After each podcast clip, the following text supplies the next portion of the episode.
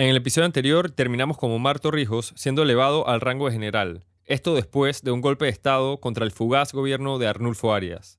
A partir de este momento, la ciudad y la sociedad panameña atravesaría por profundos cambios.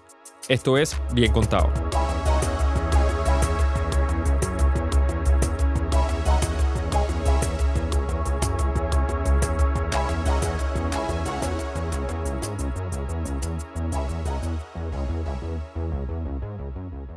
Los dos personajes principales de esta época son Boris Martínez y Omar Torrijos, pero conflictos entre ellos inmediatamente llevaron al exilio de Martínez y a la consolidación del poder por Omar. El gobierno de Torrijos, alegando constantes fraudes por parte del Tribunal Electoral, pospuso indefinidamente las elecciones. Después de eso, no podían quedar dudas de que era un gobierno autoritario.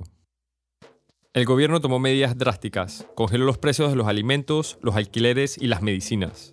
Ah, cuando, cuando Torrijos eh, reafirma su liderazgo en diciembre de 1969, el profesor Celestino Araúz nos comenta. Ahora retoma una política de cambios profundos. Ya ellos estaban hablando de gobierno revolucionario, etcétera, pero ahora lo hace en dos direcciones bien firmes. Es aquí cuando Torrijos inicia una serie de largos viajes por todo el país conocidos como patrullajes domésticos para enterarse de la situación de la calidad de vida de todos los panameños en el istmo. Este tipo de gobernanza personalista e idiosincrática fue la que caracterizó a Torrijos, quien rápidamente sacó el foco de desarrollo de la ciudad capital y lo expandió alrededor de todo el territorio nacional. A pesar de su confrontación con el comunismo, que fue parte por lo que tuvo buenas relaciones con Estados Unidos, Torrijos simpatiza y adopta muchas ideas de izquierda. Entre ellas está que se reunía con distintas poblaciones en sus patrullajes domésticos, reuniones que eran llamadas juntas. Torrijos visita directamente las comunidades en estas giras que él llamaba Junta Pueblo Gobierno, para que la gente escuchara a la gente. Es un gobierno directo, volcado a la población ¿Me explico? ya no gobernaba desde el Palacio de la Garza. Eh, bueno, Blaca era el presidente de ese momento, pero el que mandaba era Torrijos, vamos a decirlo así. Durante estas juntas, Torrijos identifica muchos líderes comunitarios que pasan a ser parte de la espina dorsal de su movimiento a lo largo de todo el país. Una historia graciosa de esta época es que una vez uno de los asistentes de Torrijos le pregunta en uno de estos patrullajes domésticos por qué cada vez que llegaba a una casa Torrijos quería ver al perro de la familia. Torrijos le responde, bueno, todo el mundo siempre me pide ayuda, pero si el perro es flaco, sé que verdaderamente la necesitan. Todo esto genera transformaciones, un movimiento de fuerza y potencia no visto desde la época de Belisario Porras a principios del siglo.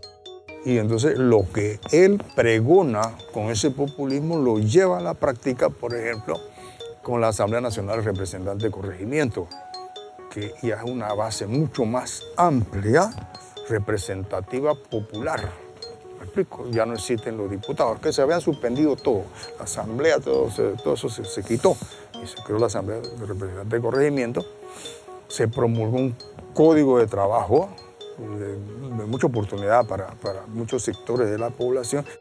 También es importante mencionar las transformaciones que se dieron a nivel económico. Los asesores de Torrijos, inspirados por la nueva economía estadounidense, empezaron a reformar el sistema bancario para lograr su mayor apertura. Esto y un apoyo irrestricto por parte de los Estados Unidos facilita la inversión norteamericana en el país, lo cual produce un amplio desarrollo. Y finalmente una salida a la crónica crisis económica panameña, la cual había pesado sobre el país por las últimas cuatro décadas. Esto eleva, por lo menos en la conciencia colectiva del pueblo, a Torrijos como una figura líder y a quien realmente le importa la prosperidad del pueblo panameño. Pero no todo era necesariamente positivo. Ya para 1970 había un entendimiento claro de que los textos de los fracasados tratados Robles Johnson no podrían ser reutilizados y por lo tanto se necesitaría de un nuevo proceso de negociación para salir del ignominioso tratado de 1903. A raíz de que Estados Unidos no tiene velocidad para aprobar los nuevos tratados, Torrijos emprende una campaña internacional para convencer al mundo de la causa panameña. En causa, por otro lado, las negociaciones con los Estados Unidos para la concertación de un nuevo tratado del canal. Lo hace ahora saliéndose del ámbito de las relaciones bilaterales entre era entre lo que eran normalmente negociaciones entre Estados Unidos y Panamá. Como ha ocurrido con todos los otros tratados de, los tiempos del 1926, de 1936 con Armodio Arias, de 1955 con el difunto Remón, que, etc. Y del 67 inclusive que fracasaron y que no fueron aceptados, firmados durante los tiempos de Robles, que fueron encarpetados. Ahora él se sale del marco del OEA. El ministro de Relaciones Exteriores de él inicialmente fue Juan Antonio Tac, un profesor de aquí de, historia de, de, la Universidad de Panamá, muy brillante. Y en una ocasión en la OEA, Tac dijo, la OEA para nosotros significan las siglas, olviden este asunto. Vamos a sacar esto de la OEA, no vamos a, que ustedes no participen, pero ustedes no son, los únicos. Entonces se buscó una participación multinacional. Se buscó el apoyo de los países del tercer mundo, de los países no alineados, de los grupos de los 77. Se llevó la causa panameña a los foros internacionales. Torrijos hizo recorridos internacionales. La década de los 70 también implicaría cambios para la ciudad de Panamá, como nos comenta el arquitecto y planificador urbano Álvaro Uribe. A partir de 1970, el gobierno de Torrijos eh, eh, expidió una cantidad, en primer lugar, digamos que ganó la burguesía industrial, perdieron los rentistas. Entonces, la, la, primera, una de las primeras medidas que se tomaron en esta, con, este, con, con ese propósito de transformar la, la situación fue congelar los alquileres. Los alquileres por debajo de 250 dólares estaban congelados. Debajo de 250 dólares era prácticamente todo. Porque una vivienda de 300 dólares era un apartamento caro, un apartamento de lujo, casi. Es decir, un apartamento en el Cangrejo de dos habitaciones podía costar 150 dólares. Eh, sé que debajo de 250 prácticamente era todo lo que había y entonces la vivienda de renta dejó de ser buen negocio, no, no tenía sentido. Y desarrollaron una estrategia de desarrollo económico en donde creaban la banca hipotecaria, es decir, el, el, sector bancario se fortaleció, se lanzó como centro bancario internacional, la superintendencia de bancos y todo eso. Se abrió la cartera hipotecaria, antes para adquirir una casa aquí había que estar a través de la caja de ahorros o de la caja de seguro social alguna gente lo logró, pero era, la clase, era una clase media muy chiquita. Aquí había gente muy rica y gente y el resto. Entonces ahí se empezó a formar una clase media, que fue un poco la, la, idea de todo, ese, de todo este proyecto de transformación eh, socioeconómica. También se creó la ley de propiedad horizontal y se eliminaron algunas normas de urbanismo que permitieron edificaciones de gran altura. Se volvió la, la altura por, según el ancho de la calle, que era un poco la relación que había, porque era una relación de diseño. Si tú tienes una calle ancha, puedes construir un edificio alto. Si la calle es angosta, pues es, en, función del ancho y el retiro. Entonces el, edificio no puede ser muy grande. Al abolir eso ya puede hacer lo que te dé la gana. Y eso fue lo que se hizo. Además, como se trataba de favorecer también la industria de la construcción, se eliminó la, eh, se exoneró de impuestos a todas esas obras que se iniciaron en esa época durante 20 años. Entonces era un, era un incentivo enorme. Se construye en gran tamaño, no se cobra por eso, que es lo que pasaría en cualquier otra ciudad civilizada, y además te exoneran de impuestos durante 20 años. Es decir, ahí fue que arrancó todo el, el, el boom ese de los años 70 desde el 72-73, empezaron a aparecer edificios ya de 20 pisos. Y de ahí en adelante ya las olas continuaron hasta el día de hoy. Y no solo fue para ese tipo de construcciones, sino que también hubo una vertiente popular. En 1972 se crea el Ministerio de Vivienda. Para agarrar el relevo del IBU, del Instituto de Vivienda y Urbanismo, pero ahora ya como Ministerio de Vivienda, ya el urbanismo se puede dejar de lado y vamos a hacer casas el eslogan era, el pueblo quiere casas, la revolución responde. Era una cosa bien populista, pero ahí aparecieron todas las barriadas que uno conoce hoy porque son las, eh, que, aparecían los Diablos Rojos y, que quedaron en el imaginario popular, ¿no? Cerro Batea, Santa Librada, Los Andes, eh, Torrijos Carter, eh, Don Bosco, San Joaquín, en, San Miguelito principalmente, que era donde, donde estaba la... y Santa Libra de eh, Mano de Piedra es otra que también salió en esa época.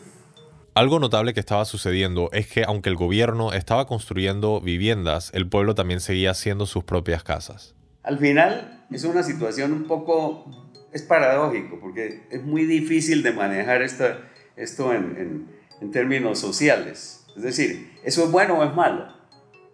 Al final la gente está mostrando que tiene capacidad de hacer cosas. Eso es muy bueno. Pero descarga al Estado de la obligación que tiene de hacerlas. Eso es muy malo. Y, va a estar carente de, una cantidad de servicios que van a llegar muy tarde. Eso es malísimo. Por otro lado, tenemos lo que estaba sucediendo en otra zona de la ciudad y lo que esto reflejaba, como nos comenta el arquitecto Darien Montañez. Yo no tengo muy claro cuándo se hace el dorado, pero sí sé que lo hizo Calvin Stempel, que es este, el arquitecto que hizo el edificio Atalaya. Calvin Stempel es un arquitecto que es panameño, pero yo creo que no es nacido en Panamá. Y él famosamente o supuestamente estudió con Frank Lloyd Wright o trabajó con Frank Lloyd Wright en algún momento. Pero el Dorado, eh, siendo este como enclave comercial aislado de lo que era la Avenida Central y Caledonia, como el, el strip comercial tradicional, es el origen de, de esta como manera de hacer ciudad a la suburbia gringa de los 50, que es la manera en que ahora se está haciendo Ciudad de Panamá. Entonces, eh, a diferencia de lo que pasó con la ciudad colonial o con el City Beautiful canalero, no se basa en una manera de hacer ciudad idealizada, sino como en hacer ciudad usando un modelo superado y un modelo que todas las ciudades gringas están tratando de abandonar y de regresar a la versión anterior pero que Panamá todavía medio que seguimos haciendo. Como parte de su esfuerzo de legitimar su poder, Torrijos logra la aprobación en 1972 de una nueva constitución para el país. Constitución que hasta el día de hoy, con un par de modificaciones, sigue siendo efectiva. Se formó una nueva constitución en el 72 que está vigente todavía, ¿no? Aunque él se le dieron plenos poderes el 277, que era un poder casi que uno y modo, él no tuvo necesidad de, ponerlo en ejecución, pero sí dirigir las relaciones exteriores, cambiar a los ministros y a todo el mundo si quería. Eso está el 277 de la Constitución del 72. Básicamente, Torrijos era el líder supremo del país en esa época. Así es. Como ya mencionó el profesor Araúz, Torrijos ponía y quitaba presidentes y ministros y dictaba la política pública. En efecto, lideraba una fuerte autocracia en el país. Torrijos llamaría este sistema una dictadura con cariño.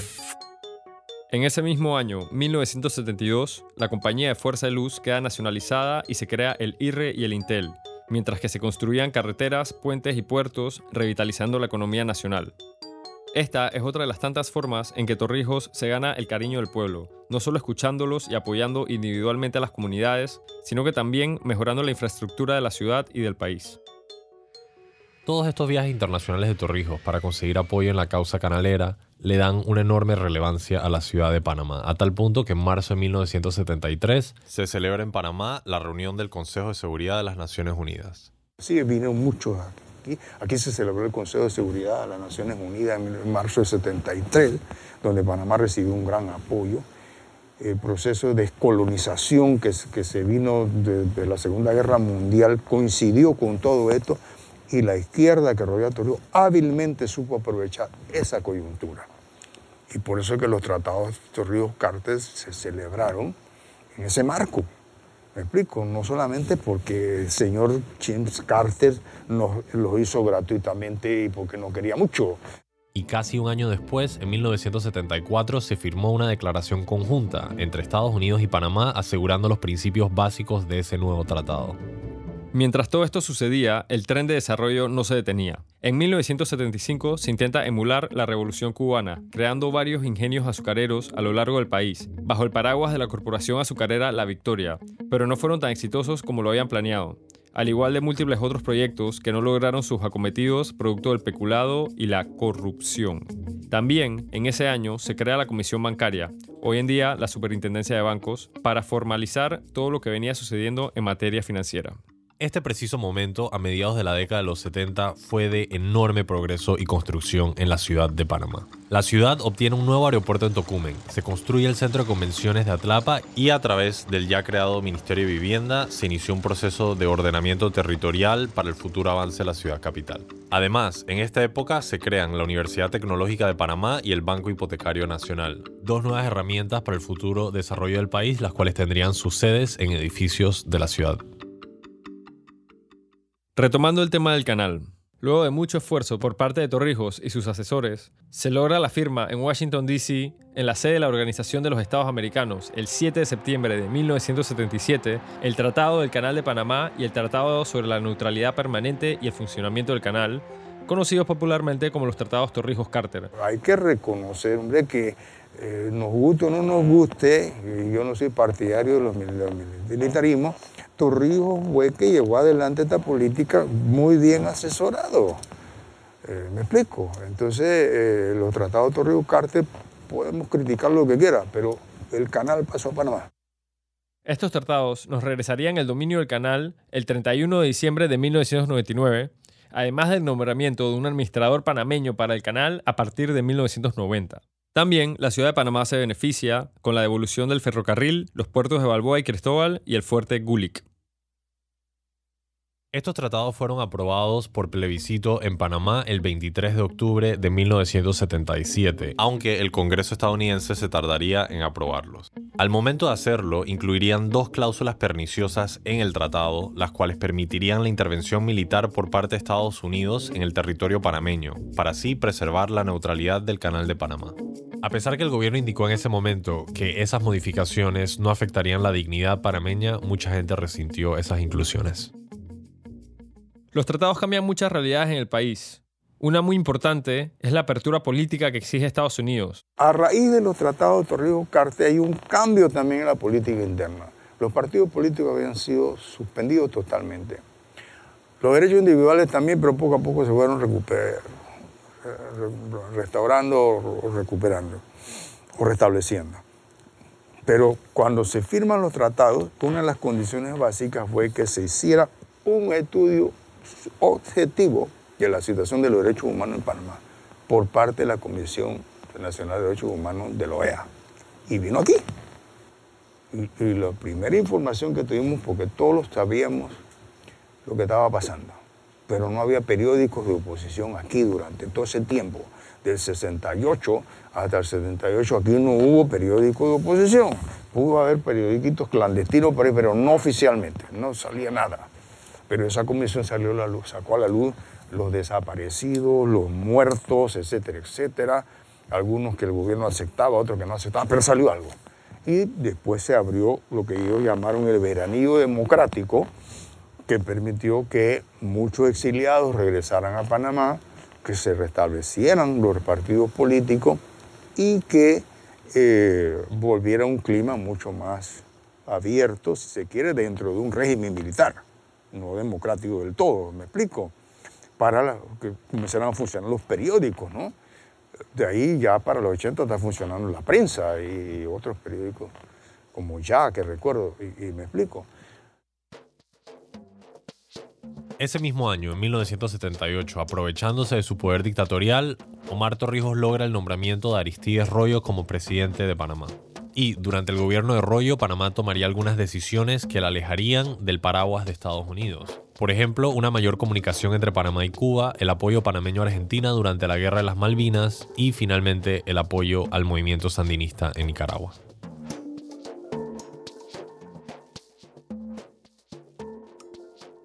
El 31 de julio de 1981, Torrijos, de 52 años, murió en un accidente aéreo cuando su avioneta, que se dirigía hacia el interior del país, explotó sobre el Cerro Marta en Coclesito.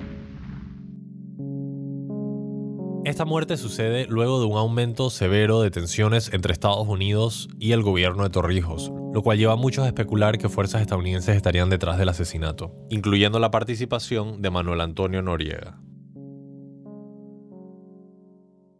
La muerte de Torrijos propició una fuerte sucesión de presidentes al poder, causando una severa inestabilidad a lo largo del país. Noriega era en, ese, en ese momento era jefe del G2, es decir, el Servicio de Inteligencia. Y con ese vacío de poder, los militares hacen una especie de pacto que ellos llamaron el Plan Torrijos, que se iban a turnar en la comandancia, hasta que llegara, creo que finalmente Díaz Herrera. Pero Noriega se saltó todas esas instancias. Sacaron del camino a Flores, después tuvo Paredes, que fue el que ordenó la sierra, la prensa y todo eso, y destituyó a Arroyo, y puso a Del Espriella, pero este, el clima se fue enrareciendo eh, porque la prensa de oposición comenzó a fustigar esto.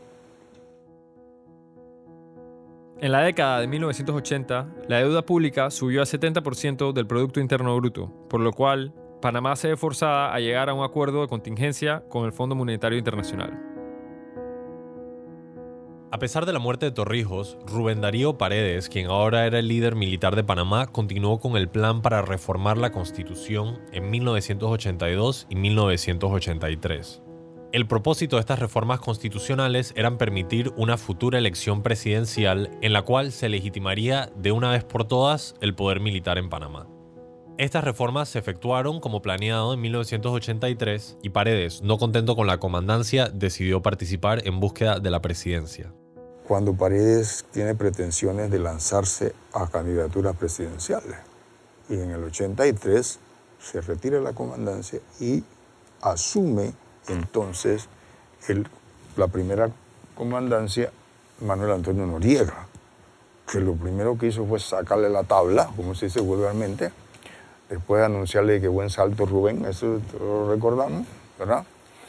Y él comenzó un periodo tremendo, ya, ya Noriega, que después lo, vamos a saber, estaba al servicio de la CIA, pero prestaba servicios también a la Mossad, prestaba servicio a la inteligencia cubana, posiblemente a los palestinos, y estaba, tenía contactos y comercio negociados con el cartel de Medellín, como todos sabemos, cosas así, ¿no? Entonces, periodo terrible. Eh, no es que Torrijos era un santo, pero al lado de Noriega, me explico, eran otras coyunturas. Gracias a sus artimañas, Noriega pone en el poder a Nicolás Ardito Barleta, quien compitió contra Nulfo Arias. ¿De nuevo? Increíble, pero sí. Y el 6 de mayo de 1984 se celebra la elección y el poder pasó a manos de Ardito Barleta.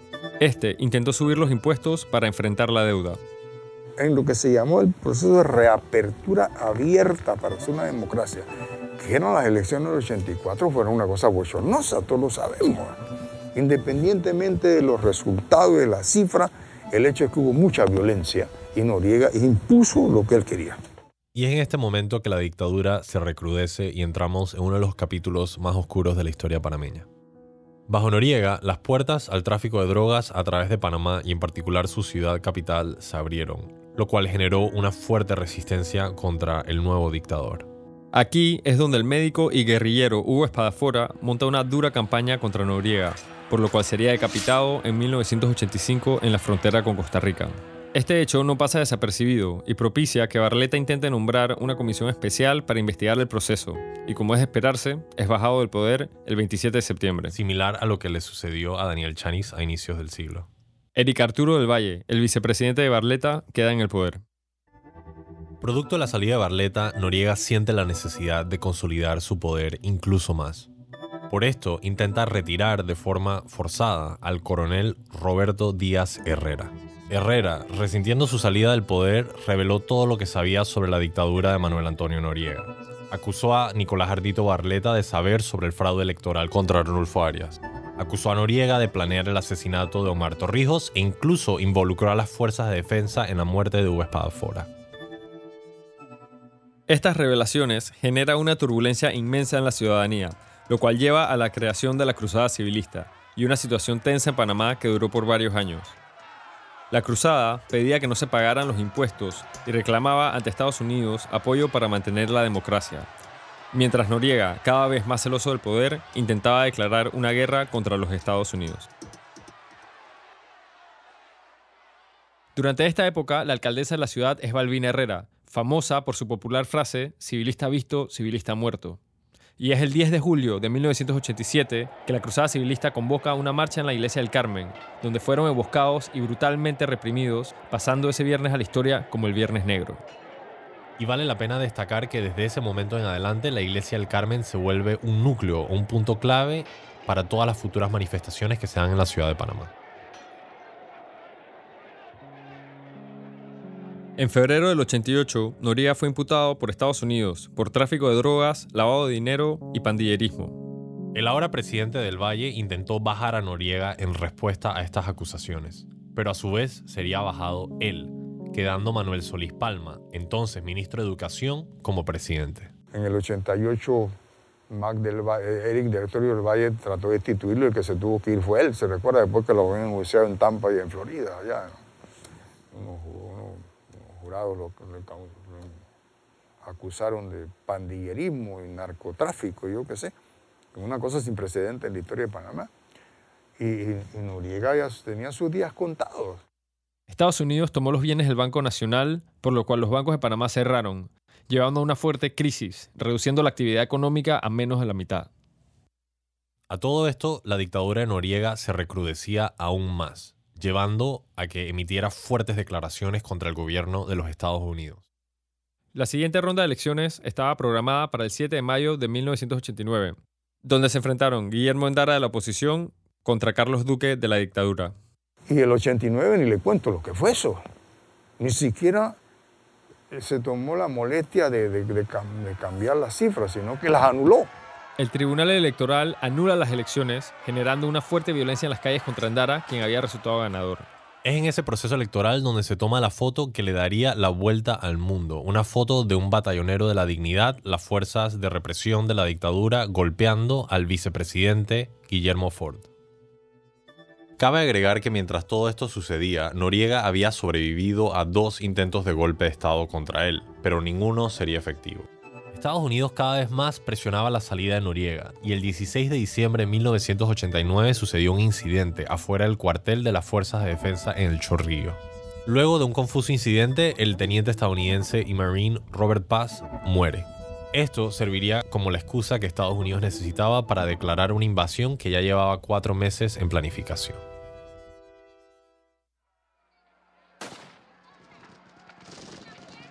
A la una de la madrugada del 20 de diciembre de 1989 se da inicio a la operación llamada Causa Justa, en donde 26.000 soldados estadounidenses invaden Panamá y se enfrentan a más de 15.000 soldados panameños. El barrio del Chorrillo queda destruido por completo, ya que ahí se encontraba la comandancia. Esa misma noche toma posesión de la presidencia Guillermo Endara. Después de varios días de escabullirse, Noriega se esconde en la Anunciatoria Apostólica y para el 3 de enero de 1990 se entrega, terminando así una de las épocas oscuras más recientes de Panamá.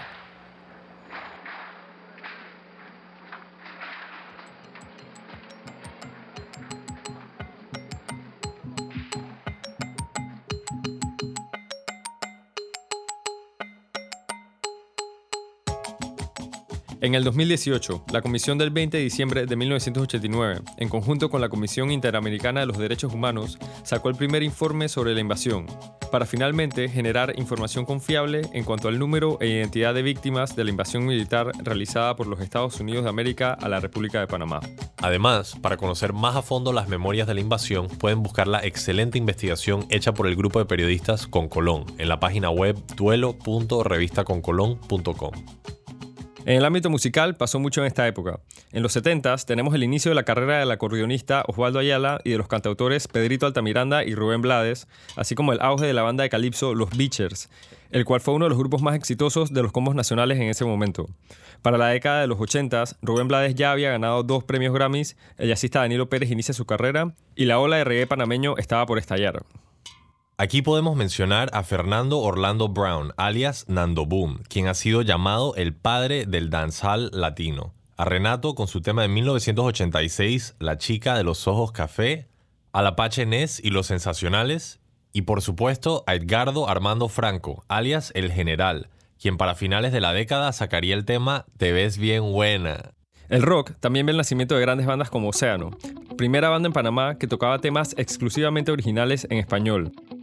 También está Tierra de Nadie, Los 33, que aún sigue activa, Los Tímidos, que fue la primera banda de punk, y Cabeza de Martillo, que fue la primera banda de heavy metal en Panamá. Hablar de deporte panameño en estas dos décadas es hablar de Roberto Mano de Piedra Durán. Mundialmente reconocido como el mejor peso ligero de todos los tiempos y también de acuerdo con muchos cronistas deportivos e historiadores de boxeo como uno de los mejores libra por libra de toda la historia. Fue campeón mundial ligero en 1972. Campeón mundial en peso welter en 1980 tras la legendaria pelea contra Sugar Ray Leonard. Campeón mundial en Super Welter en 1983 y campeón mundial en peso medio en 1989. Con este último triunfo se convirtió en el primer boxeador latinoamericano en ganar cuatro campeonatos mundiales. También tenemos que mencionar al beisbolista Rod Carew, quien jugó de 1967 a 1985 para los Minnesota Twins y los California Angels. Carew fue elegido para el juego All-Star todas las temporadas que jugó excepto su última y el Estadio Nacional de Béisbol lleva hoy su nombre. También es importante mencionar para esta época que en 1988 nació la Asociación Nacional Pro Fútbol, ANAPROF. En cuanto a las artes plásticas, la década del 70 vio el nacimiento de la carrera artística de la aclamada fotógrafa Sandra Eleta, el multifacético artista Brooke Alfaro, la artista Alicia Viteri y el pintor Tavo Toral. En los 80s inicia su carrera la pintora, dibujante y escultora en vidrio Isabel de Ovaldía y la fotógrafa abstracta Iraya de Casa, reconocida por ser la primera artista panameña en hacer instalaciones fotográficas. Y bueno, para cerrar con una nota nostálgica para quienes lo vivieron, fue a mediados de los 80s que abre el majestuoso parque de diversiones del Dorado. Bien Contado es un proyecto de Luis Guillén y Alfonso Grimaldo, ganador del Fondo Panamá 500 del municipio de Panamá y el Programa de las Naciones Unidas para el Desarrollo. La grabación, edición, diseño de sonido y musicalización estuvo a cargo de Vicente Ríos y Dominic Moreno en Piso 3 Studios. Tema musical por Némula y el diseño gráfico por Jorge Escalona. Agradecimientos especiales a todos los entrevistados que participaron y a nuestros patrocinadores que creyeron en el proyecto. Por último, no olviden visitar nuestro sitio web biencontado.com donde tenemos referencias y material extra a su disposición.